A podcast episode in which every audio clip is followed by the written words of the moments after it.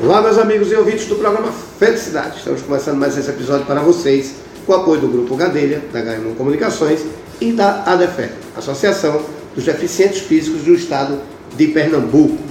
Pessoal, é o seguinte, vou bater um papo aqui muito importante. Papai caneta na mão. A gente vai passar a falar de um assunto aqui que até eu vou aprender aqui agora, porque é um assunto que eu espero que todo mundo possa passar. Ô Eduardo, por que você está falando isso? A gente vai conversar aqui com o estudante de psicologia, a doutora Maria Clara Cordeiro de Oliveira. Ela veio bater um papo com a gente aqui. Ela está prestes a se formar, bem pertinho, e vai trabalhar numa área que eu, particularmente, não por ser da saúde, da área de saúde mental, mas eu sou apaixonado por cuidar do outro, cuidar do idoso, porque eu gosto muito de estar com minha mãe. E minha mãe, hoje com 84 anos, e eu digo sempre o seguinte: eu quero ter 50 cuidados para mim e 500 para ela. Então, eu queria que todo mundo tivesse esse pensamento que é é muito bom enquanto dura e é muito bom a gente saber que a gente tem essa proteção e é muito melhor ainda a gente saber que a gente pode proteger. Estou falando isso porque a gente às vezes acha que a gente escuta um comentário dizer assim, envelhecer é difícil, né? Eu acho que não, que eu acho que envelhecer é um aprendizado para quem está depois, que está chegando para envelhecer. Então, é um aprendizado quando a gente acompanha o envelhecimento de alguém. Né? A gente está envelhecendo com qualidade e com aprendizado. Mas aí quem vai me corrigir se eu estiver errado é a doutora Maria Clara. Doutora Maria Clara, tudo bom? Tudo bem, Eduardo? Obrigada pelo convite. Que é isso, eu que agradeço por ter obrigado estar aqui no programa Felicidade, viu? Doutora, eu fiz essa introdução porque eu tenho minha mãe, minha mãe tem 84 anos. Meu pai faleceu muito cedo, 53. Né? Hoje eu sou mais velho do que meu pai quando faleceu.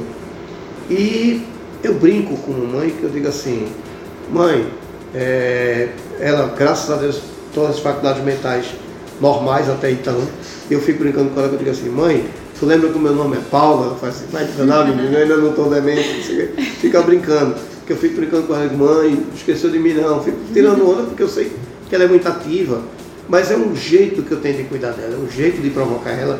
E é um jeito que ela se sente, ela sente muito carinho quando ela fala assim, pode dizer seu nome porque eu botei o seu nome. Então, isso faz com que ela volte na história dela eu alimento dessa maneira que termina sendo carinhoso, porque eu estou fazendo com que a mãe exercite a, a, a mente. Né? Mas me corrija se eu estiver errado, claro. Mas essa provocação eu sinto mamãe, ela, ela correspondendo, né? ela entendendo que é uma brincadeira e correspondendo. Quando a gente fala de idoso, né, a gente fala de futuro. Né? E a gente está falando aqui de comportamento de vida não só do idoso, mas das pessoas que estão ao redor. A gente vai ter que estar puxando de orelha aqui hoje, a gente vai trazer dica, mas antes eu queria que a sociedade me conhecesse. Quem era a doutora Maria Clara? Onde é que a senhora cursa? Quanto tempo falta para terminar? Queria conhecer um pouquinho a senhora. Então, é, eu sou estudante de psicologia da Uninasal, aqui das Graças, e agora, daqui a uma semana, praticamente, eu estou concluindo todas as minhas atividades Parabéns. lá, obrigada. Eu faço a minha especialização em neuropsicologia Certo. pela Advance. É, avaliação e reabilitação neuropsicológica para idosos com demência. E, se Deus quiser, eu vou estar aí atuando no mercado de trabalho, vou con con concursar agora a residência Certo. psicologia também, se der tudo certo, no IMIP. Uhum. E já faço parte de alguns grupos de pesquisa. Faço Certo. parte agora no HC, na, no Hospital das Clínicas, e já fiz também no IMIP, Uhum. com essa área de idosos voltados para demência, Certo, certo? certo. Aí eu me pergunto o seguinte, o que, é que a sociedade tem que entender? A gente está falando de demência é, e de idoso, mas a gente está falando de psicologia. Né? Até antes da pandemia, quem saía da faculdade de psicologia saía com o seguinte estigma, médico de doido. né? Hoje, a senhora é muito nova, hoje vocês ganharam essa, essa vamos dizer assim, essa, essa moral, vamos usar, que não era para nunca deixar de ter. Isso. Né?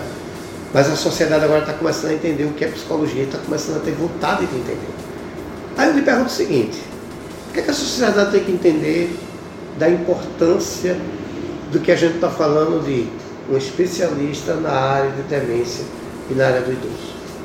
Então, como você bem já colocou, o processo demencial ele é muito subjetivo. Né? Todos nós vamos passar e nós já passamos desde o momento em que estamos ali sendo gerados, certo? É um processo que todo mundo passa. Porém, ele vai ser acompanhado de uma forma muito subjetiva por cada pessoa. Certo. Então, eu acredito que acordo, de acordo com as vivências a gente consegue chegar na, nos 60 anos, né, que a gente fala os 60 anos, de uma forma muito, muito particular. Uhum. Entende? Sim. Então, assim, a psicologia, ela vem acompanhar esses idosos para fazer com que eles te- atinjam essa melhor idade Uhum. de uma forma mais ampla. Eles conseguem, assim, quando a gente atinge a velhice, a gente já pensa o quê? Associa a finitude, Isso. certo? Então, o que, que acontece nesse processo de envelhecimento? A primeira coisa que a gente pensa é: vou morrer? Uhum. ou então vou começar a ser inútil. Porque infelizmente a sociedade ela traz esse ponto. Sim. 60, 70 anos já tá bom de se aposentar, já precisa da ajuda de outra pessoa. E muitas vezes não, porque a gente tem ali dois tipos de envelhecimento: o envelhecimento patológico e o Certo. envelhecimento normal que todo mundo passa. Mas o que que acontece? O idoso, ele tá sempre muito atrelado a essa questão do, da inutilidade, da finitude. Então é muito complicado para ele se ver envelhecendo e pensar positivamente. Uhum. Entende? E a psicologia ela vem justamente para desmistificar isso e trazer o envelhecimento ativo. A OMS ela traz esse envelhecimento ativo. Sim, sim. Entende que é não apenas o idoso estar inserido em atividades físicas, mas sociais, está inserido também no mercado de trabalho, inserido também nas opiniões públicas, Uhum. né, políticas e, e também na questão financeira, que é uma coisa que é muito tirada do idoso. Sim, sim, é é? verdade, verdade. Entende? Essa administração dele é sempre a primeira coisa que se tira. É a primeira coisa que se tira, porque como que o idoso vai manusear dinheiro, principalmente em quantias grandes? Sim. Então ele acaba vendo a velhice como algo que para ele acabou ali. Ele já morreu com 60, 70 anos. E não é muito bem assim. Pelo que nós sabemos, é, a expectativa de vida aumentou muito. Uhum. Então hoje nós vivemos muito mais. Sim. Há, há um século nós não vivíamos nem, nem até os 50. Não, não. Entende? Muito Sim. menos que isso. Muito Hoje menos. em dia, tem pessoas que chegam aos 110 anos Isso. de vida. Sim. Entende? E Então, bem. e bem. Então, Uhum. a psicologia ela vem justamente para isso, para ter um envelhecimento bom, uma Uhum. qualidade de vida atrelada a esse envelhecimento. Entendi. Porque a gente perde. Mas o que, que a gente ganha no envelhecimento? E é essa questão que a psicologia tem que trabalhar. Entende? Entendi. Ótimo, ótimo que a gente teve essa, essa, essa, vamos dizer assim, esse prolongamento, né? Na idade, a gente está chegando a mais de 100 anos, com qualidade muitas vezes. Mas veja, tem sempre alguém que nos acompanha, né? Geralmente o familiar, o filho, uma nora, sogra, um- uma cunhada, tem sempre alguém ali nos acompanhando, né? A sociedade está entendendo que tem que ter um, um- um psicólogo, tem que ter um fono, tem que ter um multidisciplinar para acompanhar, para ter uma qualidade ainda melhor. Não obrigatoriamente, mas tem que ter. Mas também tem a parte da sociedade que tem que fazer a parte dela. Né? Eu tenho um idoso em casa, sou filho, sobrinho, neto. O que é que eu, vamos dizer assim, como coadjuvante, não, mas como partícipe nesse processo da vida do meu idoso, o que é que eu tenho que entender da psicologia? Qual é o que é que a psicologia diria? Qual era o meu papel que a psico- psicologia me colo- me colocaria? Primeira coisa que a gente gostaria que todo mundo fizesse é se colocar no lugar do outro. A questão da empatia. Uhum. certo? Ah, eu sou filha de uma pessoa que está em processo de envelhecimento. Eu preciso primeiro entender como é que essa pessoa está lidando com esse envelhecer. Certo. E aí, como eu falei, tem dois tipos de envelhecimento e é importante que a gente observe. Observe qual o processo que essa pessoa está tendo de envelhecimento. Uhum. Então, quando essa pessoa começa, por exemplo, a apresentar os esquecimentos, a gente já começa a observar se aquele envelhecimento, se aquele esquecimento ele é normal, porque Certo. até nós esquecemos, e principalmente depois da pandemia, ficamos muito piores da memória. Verdade. Então a gente tem que observar isso. Começou a apresentar um esquecimento significativo, mudança de comportamento significativa, aí a gente precisa primeiro levar para um especialista. Não é esse o caso. A pessoa só está ali naquele processo, está mais estressada, está mais re- resmungona, troca as coisas de lugar. Então, assim, a gente tem que entender qual é o momento que essa autonomia permanece Certo. e qual o momento que eu, como pessoa que mora com, com esse idoso, eu vou começar a atuar. Quais são as atividades que eu posso proporcionar a essa pessoa e que ela faça só? E quais as atividades que eu posso proporcionar fazer com ela? Ir a um supermercado, fazer alguma atividade física, é, ir a algum clube, alguma coisa assim. Atividades, é sempre voltado para atividade. Por quê? Com essa questão de atividade, a gente previne um surgimento de doenças crônicas, que é uma coisa que pega muitos idosos hoje em dia. Uhum. Entende? Então, voltando de novo para esse processo, de, esse processo de adoecimento. Mas é muito importante que o idoso ele se veja como uma pessoa ativa, como uma pessoa que está ali ainda, que pode tomar conta dele, dele mesmo, até onde ele consegue fazer tal coisa e até onde não. Porque Uhum. existe muito o idoso teimoso, né? Uhum, sim. eu posso fazer isso, eu consigo fazer. Então, assim, é importante que eu, enquanto cuidador, enquanto companheiro, perceba até onde esse idoso ele consegue se virar, até onde a autonomia dele funciona e, a- e aí onde é que eu entro, Uhum. entende? Entendi. Então é importante perceber que tem um limite para e buscar uma ajuda profissional. Exato, tem um limite. Não é? E aí eu me pergunto o seguinte, a gente sabe que na psicologia a gente sempre preserva aquela, aquela máxima de dizer, o primeiro passo é ele querer ir.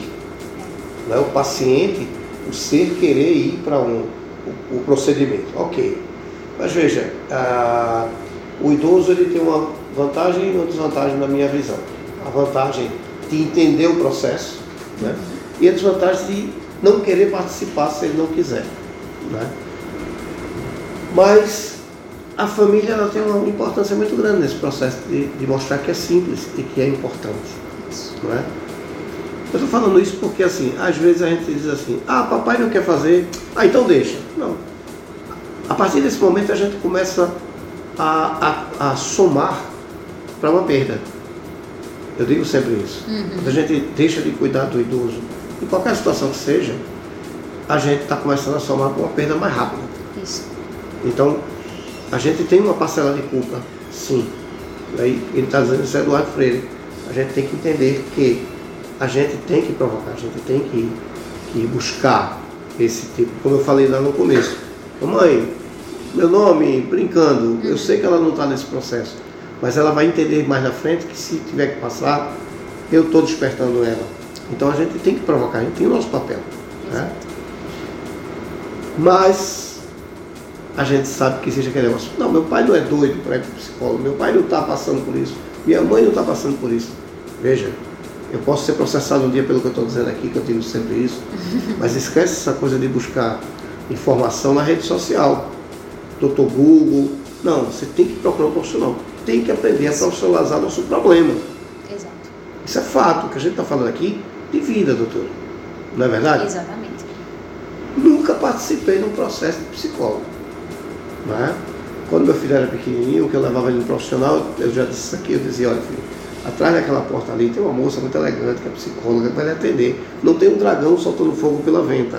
Então, para ele não entrar assustado. Mas muita gente nunca passou por esse processo.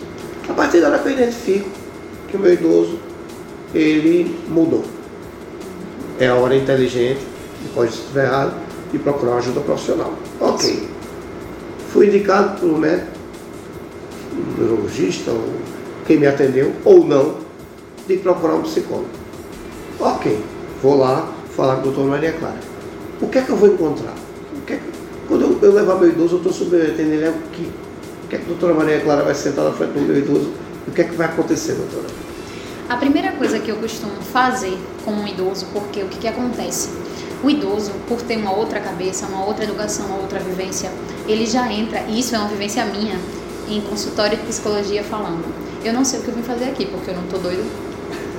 Eu escuto isso, assim, diariamente, mais do que um bom dia. Eu escuto muito isso.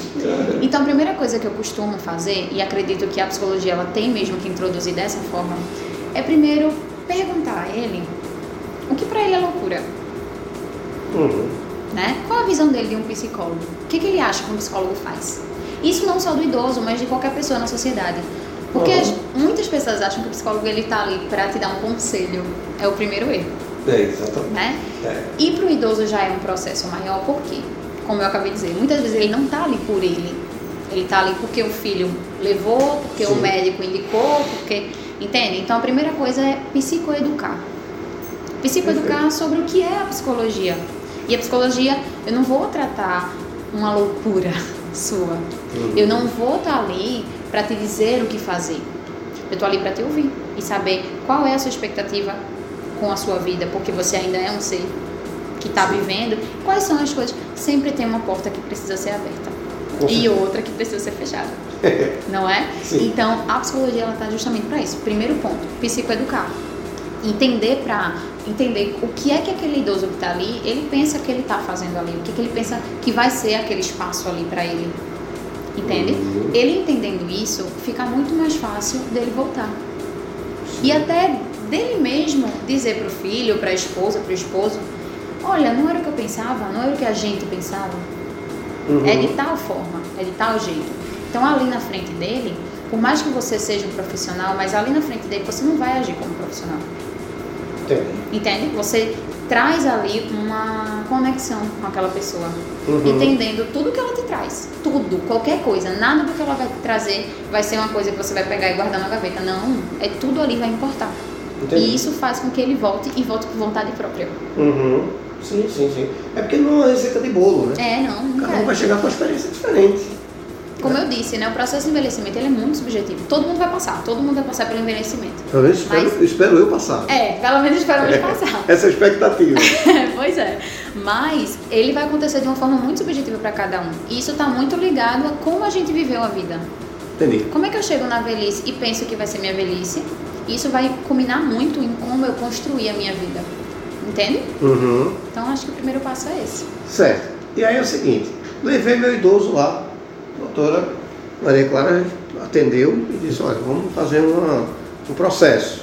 Ok. Como é que eu somo? Eu que estou tomando conta do meu idoso, tomando conta não, eu que convivo com o meu idoso, como é que eu vou somar isso? Como dentro do consultório o, idoso ele vai dizer muitas vezes coisas que ele não diz para a pessoa que ele convive, porque primeiramente o idoso quando ele começa a morar com um filho, tem aquela percepção de que precisa de uma ajuda, ele já se sente um peso. Certo. Certo? Então a gente primeiro precisa desmistificar esse peso que ele acaba sendo. Então como é que a gente faz isso? O filho, a esposa, primeiro que ele não demonstra. Ele não pode demonstrar que, na frente do idoso que ele está sendo esse peso, uhum. mesmo que tenha, que esteja sendo, porque acontece ali a sobrecarga do cuidador. Sim. A gente bem conhece.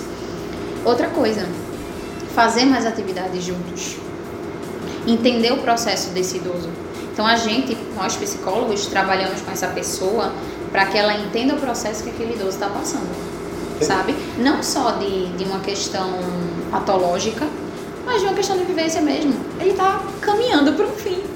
Uhum. Ninguém quer caminhar para um fim, Não. entende? Então, assim, eu preciso perceber, enquanto ser humano também, que eu vou chegar ali. Eu vou chegar naquele momento. Então, eu preciso entender que aquele idoso, olha, ele chegou para mim, ele falou que está assim, assim. Eu não vou abrir tudo, né? Óbvio que eu não vou abrir claro. tudo, eu tenho um sigilo psicólogo. Sim mas eu vou chegar nos pontos principais. Que uma que base de orientação. Isso, o que, que aquele idoso ele está precisando muito naquele momento? Qual é a conexão que vocês dois estão precisando muito naquele momento? E eu sempre indico que o cuidador, seja ele filho, esposa, esposo, enfim, ele também faça a terapia.